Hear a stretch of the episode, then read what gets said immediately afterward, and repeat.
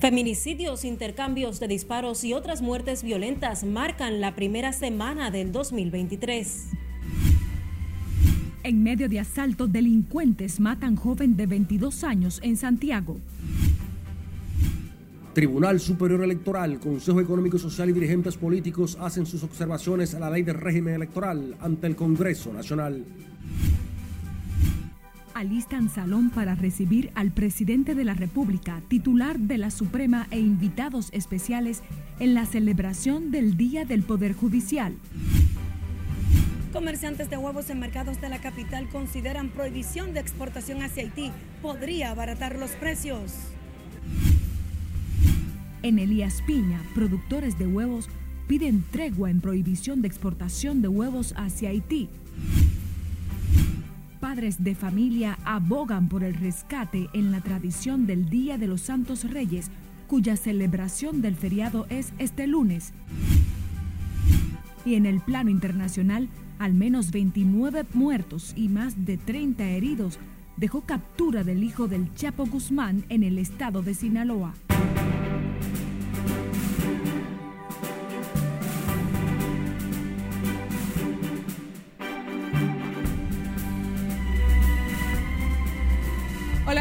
Buenas tardes. Hoy es 6 de enero, Día de los Santos Reyes. Bienvenidos, bienvenidas a esta primera emisión de Noticias RNN. María Cristina Rodríguez les informa junto al equipo técnico y de producción. Iniciamos con la actualidad. Este día 7 de enero, la Suprema Corte convoca a la celebración del Día del Poder Judicial en momentos en que el órgano ha recibido duras críticas del Ministerio Público como respuesta a la variación de algunas medidas cautelares en beneficio de procesados por corrupción. Nelson Mateo con los detalles.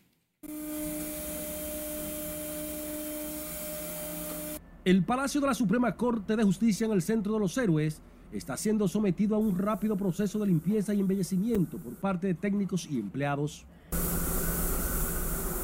Tratan a todo vapor de dejar el edificio reluciente para recibir este sábado al presidente de la República, Luis Abinader, senadores, diputados, funcionarios, diplomáticos y jueces invitados al acto solemne de celebración del Día del Poder Judicial. Esta celebración se hace en un contexto muy importante en el sistema de justicia de la República Dominicana. Sabemos que la gente tiene mucha expectativa eh, sobre el sistema de justicia, crítica sobre cómo ha estado funcionando el Poder Judicial y la justicia en términos generales, pero digo que es un contexto importante porque en el país eh, el Poder Judicial de la República Dominicana está llevando a cabo un proceso fundamental y trascendental de transformación y de cambio. El Salón Augusto será el escenario donde iniciarán los actos oficiales al que asistirá el presidente Luis Abinader junto al titular de la Suprema Luis Henry Molina e invitados especiales. Que pasa por eh, cómo avanzamos hacia una justicia digital, por ejemplo, cómo logramos un acceso más efectivo de las dominicanas y los dominicanos a la justicia y cómo tenemos una justicia más transparente e inclusiva. Todo esto está dentro de los proyectos que se tienen contemplados. En, el, en este acto de audiencia solemne, eh, participa tradicionalmente el presidente de la República. El Día del Poder Judicial se celebra en momentos en que jueces y el Ministerio Público se han sumergido en enfrentamientos por decisiones judiciales que impactan a principales procesados por corrupción. Siempre el juez imparcial, que como debe ser y como ha estado practicando en el sistema de justicia dominicana, la judicatura, una decisión y unos fallos sobre la base de lo que está contemplado en la Constitución y en las leyes, siempre hay una de las partes que quizás no se siente eh, complacida, no se siente satisfecha.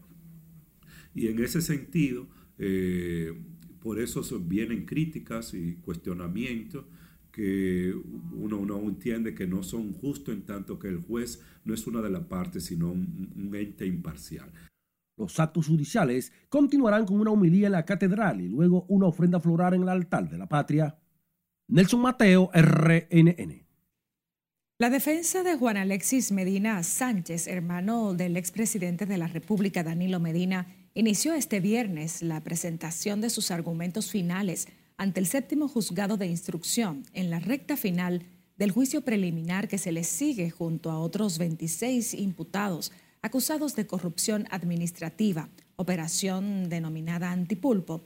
El jurista Carlos Salcedo planteó que la acusación del Ministerio Público le resta validez al séptimo juzgado de la instrucción del Distrito Nacional para conocer las imputaciones contra su cliente, debido a que la mayoría son aspectos del área administrativa. Debió hacerlo ante la administración, impugnar cada uno de los contratos y derivar las consecuencias. Pero ustedes saben cuál es la consecuencia. La inhabilitación de la sociedad hasta por cinco años o de manera permanente. Ninguna sanción de otra naturaleza contiene la ley 340-06. Por lo tanto, lo que estamos planteando efectivamente es la incompetencia para conocer de asuntos puramente administrativos a los que se reduce la acusación del Ministerio Público por parte de un juez penal. Se tiene previsto que cuando Carlos Salcedo concluyó con la presentación de sus argumentos, Juan Alexis Medina se dirija al tribunal para defenderse de las acusaciones que le imputan al Ministerio Público. También el Ministerio Público continúa este viernes la lectura de la acusación en contra del ex jefe de seguridad presidencial, Adams Cáceres, y otros altos rangos militares y civiles imputados en la operación Coral y Coral 5G. Los fiscales anticorrupción presentan ante la jueza del sexto juzgado de la instrucción del Distrito Nacional, Yanivet Rivas, los elementos probatorios de la acusación que consta de 3.500 pruebas documentales y más de 400 testimonios, los que deberán ser evaluados por la jueza. En el caso Coral y Coral 5G hay involucrados unos 48 imputados, 30 personas físicas y 18 personas jurídicas, y el órgano acusador les imputa defraudar al Estado dominicano con más de 4 mil millones de pesos. Oficiales de la Dirección Nacional de Control de Drogas y miembros del Ministerio Público arrestaron a un hombre que era buscado por sus vínculos con el decomiso de 13 paquetes de cocaína en el Aeropuerto Internacional Gregorio Luperón de Puerto Plata.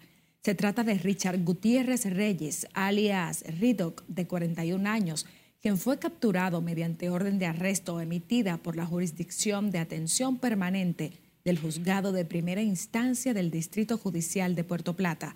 El imputado prófugo desde el mes de marzo del 2022 fue localizado en la avenida B, próximo al edificio 36 de la urbanización Juan Pablo Duarte del municipio Santo Domingo Este. El detenido será sometido a la justicia en las próximas horas en la jurisdicción de Puerto Plata por violación a la ley 50-88 sobre drogas y sustancias controladas.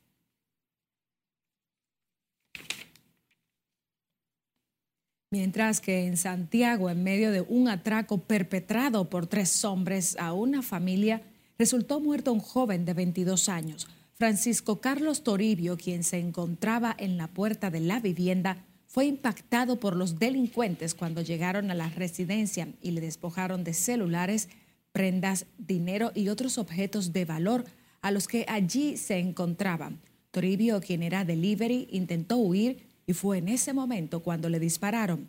El joven fue trasladado en estado agónico al hospital primario del Ensanche Libertad, donde horas después fue declarado muerto. Francisco Carlos Toribio era oriundo del sector Cienfuegos. La vivienda donde residía el confeso asesino de una mujer puertorriqueña que había venido al país a comunicar su embarazo se encuentra vacía tras el hecho que mantiene a los vecinos conmocionados, sus familiares se llevaron todos sus ajuares. Catherine Guillén estuvo en el lugar y aquí la historia. Puertas cerradas y un silencio sepulcral es el ambiente que se escenifica en la vivienda donde residía Luis Eduardo Terrero, espacio que utilizó también para asesinar de al menos 80 puñaladas a su pareja sentimental Argelis Marrero García, origen puertorriqueño que había venido al país a comunicarle que estaba embarazada. Yo no había venido por aquí, cuando sucedió eso yo estaba en el campo y me llamaron y me dijeron, yo dije, bueno, Jamás pensé que iba a pasar eso porque eh, el nieto me dijo a mí que era un muchacho muy serio y que él lo conocía de mucho tiempo.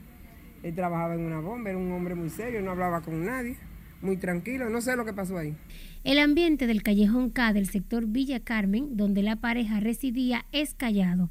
Los vecinos tienen temor a salir en cámara y aún se encuentran conmocionados luego de que el pasado 31 de diciembre vivieron el horrendo asesinato cometido a manos de su vecino. ¿Cómo te digo la, la muchacha cuando grita, dice auxilio, pues uno actúa, pero los gritos que se oían, no decía auxilio, no decía nada, y lo que uno pensó hace varios días que es una, como un pleito de pareja. ¿Cómo eran los gritos, vecino? Unos gritos normales, guay, guay, ay, ay. Ay, yo no sé si era que de vez en cuando le tapaba la boca. Yo no sé, pero nunca dijo auxilio.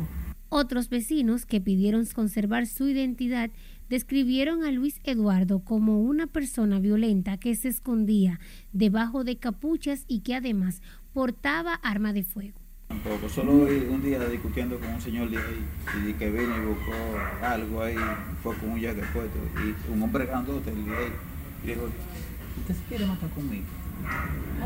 le digo al hombre. Sí.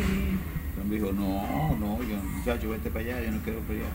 La joven de 27 años, natural de Río Grande, Puerto Rico, viajó a República Dominicana desde Orlando, Florida, para comentar la noticia a su pareja y tras una discusión, él la apuñaló hasta causarle la muerte. Luego le informó la terrible noticia a los familiares de la víctima a través de una videollamada. El joven cumplirá tres meses de prisión preventiva mientras que los restos de la Oxisa serán trasladados a su país natal para recibir cristiana sepultura. Catherine Guillén, RNN. Nos vamos a comerciales, dejamos la invitación abierta para que continúen conectados con la Red Nacional de Noticias a través de nuestra página web y de las redes sociales. Recuerde que puede enviarnos sus imágenes y denuncias a través de nuestra línea en WhatsApp o escuchar nuestras jornadas informativas en las distintas plataformas de audio.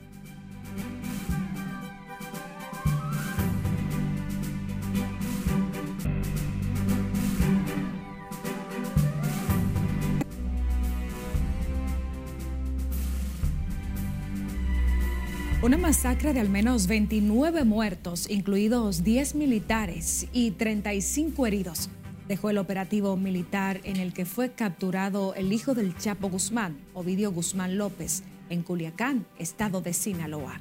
Cesarina Ravelo nos dice más en el resumen internacional de RNN. Entre los fallecidos hay un coronel, nueve subalternos y 19 presuntos delincuentes, cuyas muertes se produjeron en los enfrentamientos que se registraron horas después del operativo de captura, según expresó el secretario de Defensa Nacional.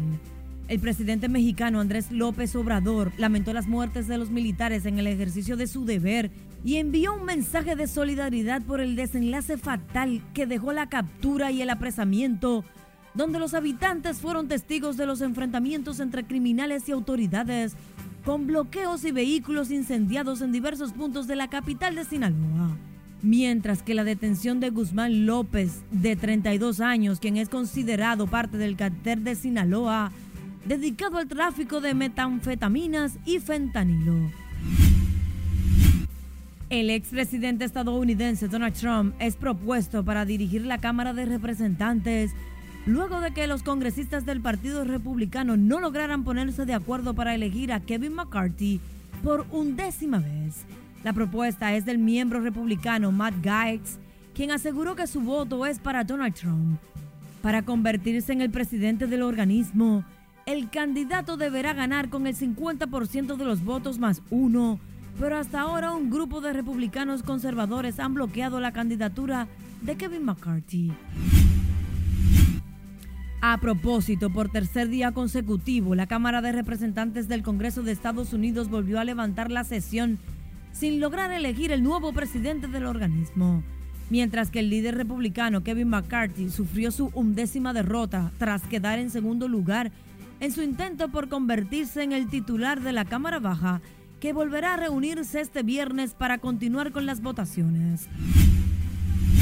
La oposición venezolana eliminó el gobierno interino de Juan Guaidó y es reemplazado como presidente de la Asamblea Nacional de Venezuela por la exdiputada Dinora Figuera.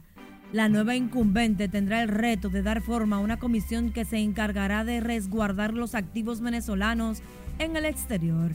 Guaidó había recibido el control de activos de Venezuela congelados en el extranjero por sanciones contra el gobierno de Nicolás Maduro. La presidenta de Perú, Dina Boluarte, llamó al diálogo a quienes protestaron este jueves bloqueando vías en varias regiones del país, exigiendo su renuncia.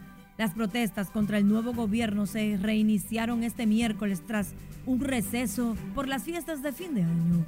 Los manifestantes piden la salida de Boluarte, el cierre del Congreso y el adelanto inmediato de las elecciones. El príncipe Enrique revela que mató a 25 talibanes en Afganistán tras considerarlo pieza de ajedrez que eran sacadas del tablero y no como personas. Las confesiones están incluidas en su libro autobiográfico que, aunque saldrá a la venta el martes 10 de enero, ya han trascendido detalles de su contenido. En uno de los capítulos relata su participación en seis misiones durante la guerra de Afganistán, en las que mató 25 talibanes a quienes calificó de malas fichas que tenía que eliminar. El príncipe agrega que se propuso desde el primer día nunca ir a la cama con alguna duda de si había hecho lo correcto, sobre si solo había disparado contra los talibanes sin que murieran civiles de las cercanías, por lo que no tiene cargo de conciencia. En las internacionales, Cesarina Ravelo, RNN. Volvemos a la actualidad local. En lo que va del 2023 se han registrado en todo el país unas 12 muertes violentas que incluyen casos de feminicidios, víctimas a manos de delincuentes, enfrentamientos con agentes de la policía e intercambios de disparos entre bandas criminales. Scarlett Guichardo trabajó el tema que nos presenta un balance con todos los detalles en directo. Muy buenas tardes, Scarlett. Gracias, buenas tardes. Los conflictos sociales ocurridos en esta primera semana del año sacudieron sectores del Gran Santo Domingo, Santiago y otras demarcaciones del país. Ay, mi hijo. Las muertes violentas que marcaron el inicio del nuevo año han estremecido a la sociedad dominicana. En los primeros cinco días del 2023 fue asesinado el segundo teniente de la Fuerza Aérea Dominicana, Carlos Marte, en medio de un tiroteo en el sector Villafaro de Santo Domingo Este, en un hecho en el que al menos tres personas resultaron heridas. También esta semana perdió la vida la joven Yamel Félix Pérez, de 27 años, quien recibió al menos seis disparos a manos de un sargento del ejército en un centro de diversión en Barahona. Evidentemente que la sociedad dominicana eh, necesita tener un poquito más de convivencia, de no llevar estos, estas diferencias a, la violencia. Otro hecho que ha consternado a la República Dominicana es el brutal asesinato de la joven boricua Angelilis Marrero García a manos de su pareja. La mujer estaba embarazada y tras una discusión fue apuñalada hasta su muerte. Se le acusa en la jurisdicción de Santiago, eh, se le acusa de homicidios, actos de sicariato, robos, asaltos.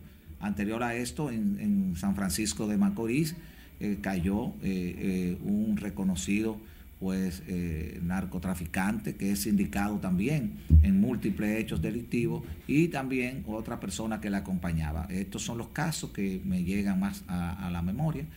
En los Guandules, un hombre falleció tras una balacera en medio de un conflicto entre bandas en un hecho en el que un oficial de la policía adscrito al DICRIM y un civil resultaron heridos.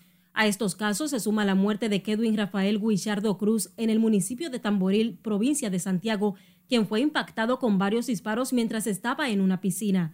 Anoche en Los Guaricanos, un presunto delincuente con varias órdenes de arresto murió al enfrentar una patrulla de la policía.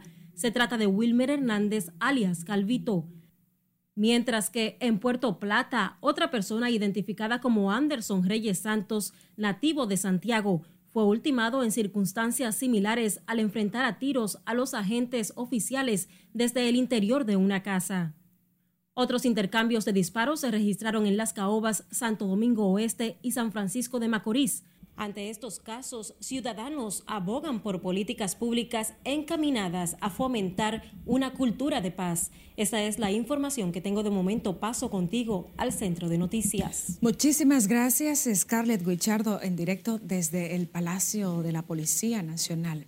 Cambiando de información, comerciantes de Elías Piña advirtieron que la prohibición de la exportación de huevos les causará grandes pérdidas, por lo que piden al gobierno revisar la medida. Julio César Mateo con más.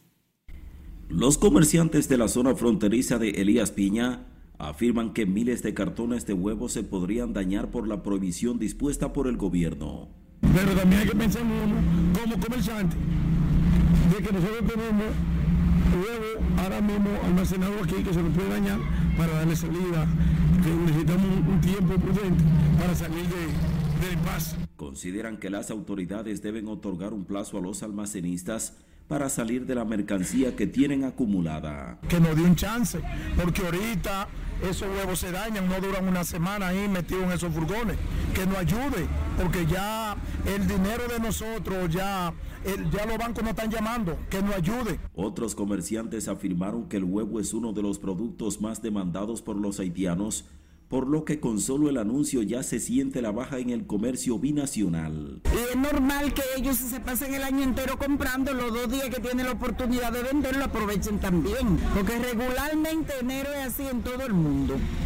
Es un periodo de recogimiento donde la gente se dedica a hacer lo que tiene que hacer en su casa. Esperan que las autoridades analicen la posibilidad de crearles las condiciones para salir de miles de cartones de huevos que tienen almacenados. Y no, entonces no compran y se cae la venta, el comercio disminuye en su totalidad. Con la prohibición de la exportación de huevos hacia Haití, el gobierno dominicano busca garantizar la existencia del producto y evitar que suba de precio. En Elías Piña, Julio César Mateo, RNN.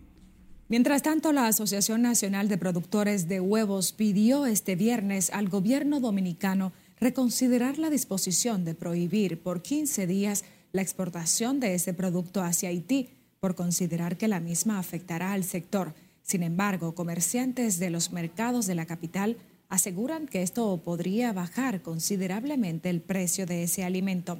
Lauri Lamar nos cuenta más en directo. Buenas tardes, Lauri.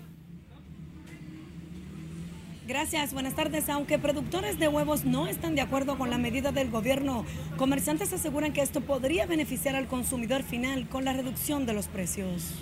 El aparato productivo nacional hay que protegerlo para garantizar la seguridad alimentaria del país. El presidente de Aso Huevos, Manuel Escaño, explicó que Haití es el único mercado de comercialización extranjera con quien cuenta el sector y que la medida podría afectarles. Nosotros los productores organizados en la Asociación Nacional de Productores de Huevos y otras instituciones del sector, producimos más de 8 millones de unidades de huevos diarios. De esos huevos que producimos, el 20% aproximadamente está destinado al mercado haitiano Debido a que el sistema productivo de Haití está gravemente afectado por la crisis, el gobierno dominicano prohibió durante 15 días la exportación de huevos a ese país desde este viernes, una medida que en parte es respaldada por comerciantes. El gobierno habló con ellos y le dijo que por lo menos pusieran el producto a 5.15 en granja, pero entonces ellos lo subieron a 5.50, ¿tú me entiendes?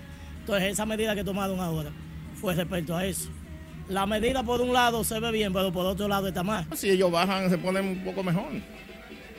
Sí, porque uno compra y vende. Si los precios se ponen más cómodos, salen mejor. La disposición fue adoptada durante una sesión del Consejo Nacional de Seguridad Alimentaria y de acuerdo con autoridades busca proteger el mercado local, nivelando la demanda y la oferta para evitar un incremento en el precio de los huevos. De mi parte es todo retorno al estudio. Muchísimas gracias Laura y Lamar por reportarnos en directo. Nosotros les invitamos a que permanezcan aquí porque volvemos en breve.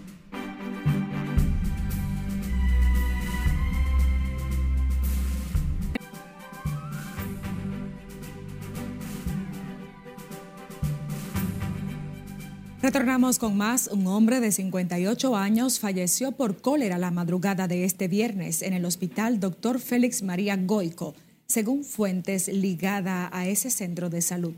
Scarlett Guichardo tiene la historia. Y lo llevamos una vez al mocoso puello y nos dijeron que era una meba. No nos dijeron que cólera, porque si le detectan el cólera desde un principio, pues el está vivo. Lucas Rodríguez, de 58 años, es la primera persona que muere a causa de cólera en la República Dominicana.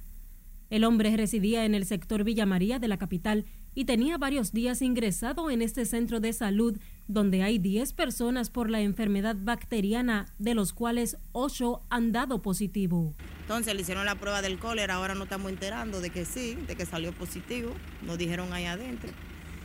Y se nos murió esta madrugada solo. ¿Cuántos días tenía él ingresado? Aquí tres días hoy. ¿Y ustedes eh, se habían dado cuenta? ¿Le había dicho él si tenía cólera? No, porque yo ni sabía que el cólera estaba en este país. Yo creo que tenía como una semana ingresado. Él murió como en la madrugada Pero realmente no le puedo decir si fue el cólera o, los doctores que determinan. Cuando den... de otra gente con cólera allá en donde usted No, no, no, hasta ahora no. Este viernes se presentó en este centro el director del Área 4 de Salud Pública, quien confirmó que sostendría un encuentro con las autoridades administrativas del hospital. No tengo esas informaciones. Eh, ustedes saben que toda, para confirmar una prueba, tiene que eh, tener el, la, las muestras, la prueba tiene que ser laboratorio nacional. No sé las condiciones y vengo aquí a una reunión. ¿Cuántos casos manejan ustedes? Eh, ahora no tengo esos datos. Desde la pasada semana al centro conocido como el Hospital de los Billeteros han llegado pacientes de distintos sectores de la capital con síntomas de cólera. De los 10 casos ingresados por la enfermedad en el Hospital Dr. Félix María Goico, 6 son mujeres y 4 hombres. Es Carelet Guillardo, RNN. El Ministerio de Salud notificó que se realizaron 2.243 muestras de COVID-19 tras las cuales solo se detectaron 48 nuevos contagios del virus en las últimas 24 horas, con los cuales el total de casos activos ahora es de 340. Según el boletín 1023 emitido por el organismo de salud para el día de hoy, la positividad diaria está en un 3.26% y la ocupación hospitalaria es de 0.9%. Además, la nota de salud sostiene que no se han notificado nuevos decesos por COVID en las últimas 24 horas. Mantiene el total de defunciones en 4.384 y la letalidad desciende a 0.66%. El presidente de la Cámara de Diputados, Alfredo Pacheco, reveló que estudian la posibilidad de buscar una salida al problema que representa la sentencia del Tribunal Constitucional que ordena que todo el proceso electoral se haga de forma manual, tras considerar que la espera de los resultados sería catastrófica para el país. Nelson Mateo está en directo con más. Buenas tardes, Mateo. Saludos, ¿qué tal? Buenas tardes. Así es como tú afirmas, la ley de régimen electoral ha entrado en una etapa de intensos debates aquí en el Congreso, pero hasta este momento el tema de la decisión del Tribunal Constitucional en esa materia se ha convertido en un tropiezo para quienes discuten esta pieza y que procuran aprobarla antes del próximo 12 de enero. La Comisión Especial de los Diputados continuó este viernes buscando consenso para pasar la ley 15-19 sobre régimen electoral para lo que recibió a ejecutivos del Consejo Económico y Social, el Tribunal Superior Electoral y dirigentes de partidos políticos. Nuestras propuestas se circunscribieron al aspecto que tiene que ver con el sistema de competencia nuestro. Es decir, nosotros hicimos propuestas que tienen que ver con los procedimientos a seguir. Lo que yo vine aquí fue a traer el resultado de los acuerdos y de los disensos que se lograron en esas reuniones de debate buscando consenso que se realizaron en la Junta Central Electoral bajo la coordinación del CES. Pero los comisionados en la búsqueda del consenso se encuentran con la problemática del Tribunal Constitucional que ordena que las votaciones y conteos sean manuales. Este es un tema que estamos analizando porque tampoco podremos ir contra la sentencia del Tribunal Constitucional, pero vamos a ver de qué manera nosotros encontramos el mecanismo, porque indudablemente que hay una fase del proceso, así sea el escrutinio, que tenemos que eh, colocarle la posibilidad de que la Junta lo pueda hacer electrónicamente y que pueda perfectamente tener la posibilidad de rendir el mismo día del proceso electoral un informe al país. El presidente de la Comisión de Justicia, Alexis Jiménez, de su lado considera que la comisión especial está combinada a respetar el mandato constitucional. Nosotros vamos a respetar las decisiones del Tribunal Constitucional. Todos nos debemos al Tribunal Constitucional, aún no nos favorezcan las normas. En el PLD también están preocupados por la decisión del TC que ordena que todo el proceso electoral sea manual. Vamos a esperar que podamos aprobar una ley que sea aplicable para las próximas elecciones para ver cuál va a ser la decisión final. Yo estoy de acuerdo que se pueda establecer un híbrido para que se vayan dando a conocer los resultados y las actas que tengan alguna falla de origen, pues esas que no se computen electrónicamente. Pacheco, en cambio, revela que hay consenso para rebajar el tope de gastos de campaña y mantener las facultades de la Junta para emitir sanciones administrativas en materia comicial como garras de control. El presidente de la Cámara de Diputados ha dejado claro que se mantendrá en sesión permanente hasta lograr el consenso necesario que permita la aprobación de esta ley, demandada por la Junta Central Electoral como un mecanismo para garantizar el éxito de los próximos comicios. De mi parte es todo por el momento. Regreso contigo al set de noticias. Gracias, Nelson Mateo, en directo. Padres de familia y tutores abogan este viernes por rescatar el tradicional Día de los Santos Reyes Magos que se celebra cada 6 de enero en República Dominicana. Aseguran que se ha ido perdiendo la costumbre por diversos factores, entre ellos los cambios de fecha que anualmente realizan las autoridades para ajustar los feriados. Margaret Ramírez amplía. Haber dejado el Día de Reyes el día que le toca. El Día de los Santos Reyes Magos es una tradición católica en la que los niños reciben regalos en la llamada Epifanía del Señor. Para muchos padres y tutores, una práctica que ha ido perdiendo su esencia debido al avance de los nuevos tiempos y los cambios en las fechas. La gente debió haber comprado para dejar eh, la noche, que los niños amanecieran con ilusión, mientras tanto están esperando el lunes. Entonces no, debería... No debería cambiarse. Porque todos los niños esperan ese día. Esperan su día de reyes, esperan su juego, esperan su computador, esperan toda su, su clase de juego. Lo que yo no estoy de acuerdo es que a los niños les regalen eh, como arma de fuego. El anhelo de muchos de los consultados es que las familias mantengan esta tradición con los pequeños de la casa. La falta de dinero hace que la, que la gente se desencante de darle eh, juguetes a los niños. Entonces lo que pasa, es eh, la falta de, dinero, la gente busca por otro lado y hace otra cosa. ¿Usted cree que debe mantenerse esta tradición? Yo creo que sí. ¿Por qué? Porque los niños eh, necesitan que se les dé algo para ellos sentirse bien y cuando se les da juguete, ellos se sienten bien. Este viernes, fecha en la que se celebra en el calendario el Día de los Santos Reyes, las principales tiendas de juguetes estuvieron copadas de ciudadanos tras los obsequios de los niños. La tradición no se ha ido perdiendo, lo que pasa es que muchas personas a veces son injustas porque no piensan en sus hijos, porque la gente celebra su Navidad y se olvidan de los niños, pero los niños no entienden que, eh, que no se puede, que no hay, eh, y hay que hacer un sacrificio y hacer un esfuerzo y, darle sus juguetes. La tradición de cada 6 de enero es la fecha en la que finaliza la Navidad y tras el nacimiento de Jesucristo. Tiene su origen en la Biblia católica y narra la visita de los magos de Oriente entregando ofrendas o dones, oro, incienso y mirra, que recibió el niño Jesús, conocido como la Epifanía, que es la manifestación de Jesús a los pueblos que no lo conocían ni habían oído hablar de él. Margaret Ramírez, RNN.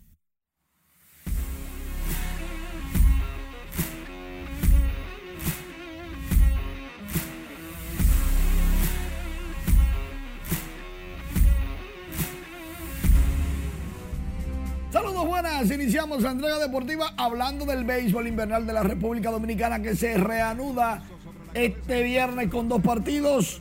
El primero será en San Pedro de Macorís, en el Estadio Tetelo Vargas, Tigres del Licey contra las Estrellas Orientales. Smil Rogers contra Edwin Uceta. Ambos lanzadores, abridores.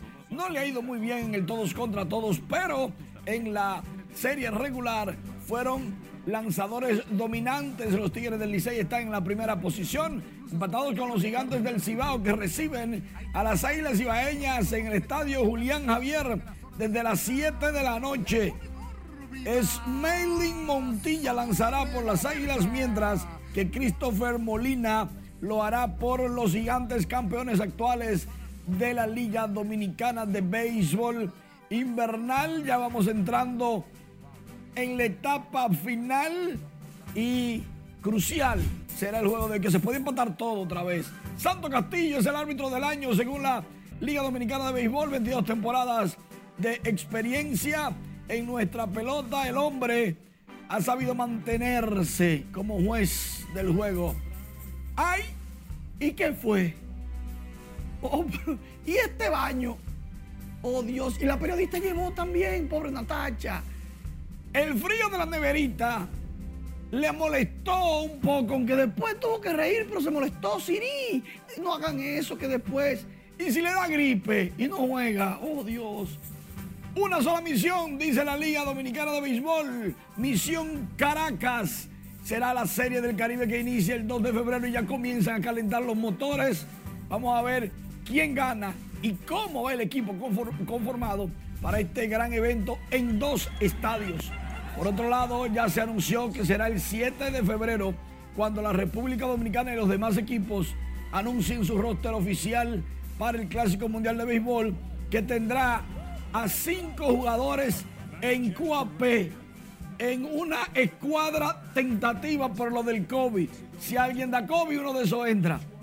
Pero hay una mala noticia. Stanley Marte no va a jugar con República Dominicana porque estuvo varias veces lesionado el año pasado. Y los metros ya lo sacaron de la lista. Omar Minaya es ahora asesor de los Yankees de Nueva York. Recuerden ustedes que fue gerente general de los metros. Él conoce muy bien la ciudad de Nueva York, Minaya dice en una entrevista que en todo el deporte, en el mundo, la marca más productiva, la más potente, la de más fuerza son los Yankees de Nueva York. No vayan a creer ustedes que fue porque él llegó. Es que es verdad. Damar Hamlin, oigan lo que le pasó a Damar Hamlin. Después de estar en situación crítica, pudo escribir y lo primero que escribió fue quién ganó el juego. Y después ya ha podido hablar y ya participó en, un, en una reunión vía FaceTime del equipo. Y este señor, Danny Caldington, fue el que salvó a Damar Hamlin. ¡Wow! Tenemos muchas informaciones sobre nuestra página web rnn.com.do, como la de LeBron James y Kevin Durant, que lideran las votaciones para el juego de estrellas de la NBA. Djokovic avanza a semifinales y va contra Medvedev en Australia. Tenemos el resumen completo de la NBA. Gerard Encarnación vuelve con las Águilas Cibaeñas. Siguen los problemas en Culiacán. No se puede jugar ningún tipo de partidos profesionales ni de fútbol ni de béisbol. Y qué noticia. La NBA supera mil millones de visualizaciones entre Navidad y fin de año. La gente no salió tranquilito quedó en su casa viendo deportes. Y ya el Félix Sánchez, aplausos, lo están arreglando, lo están remozando, están cambiando la grama y una serie de cosas. Yo espero que en los próximos conciertos, pues sí. Y el voleibol, a defender varias coronas, la del Centroamericanos, la del Norseca. Voleibol femenino también tendrá dos eventos en República Dominicana. Cristiano Ronaldo todavía no va a debutar por allá por los Emiratos, porque hay que, hay que sacar a un extranjero para poder él entrar. Pero mientras tanto ya tienen un acuerdo de 100 milloncitos en los bolsillos. Casi nada. Como que bien, ¿eh? Bien ahí. Manuel, gracias por tus noticias deportivas, días deportivos. Nosotros despedimos esta primera emisión de Noticias RNN. Gracias por acompañarnos. María Cristina Rodríguez informó junto al equipo.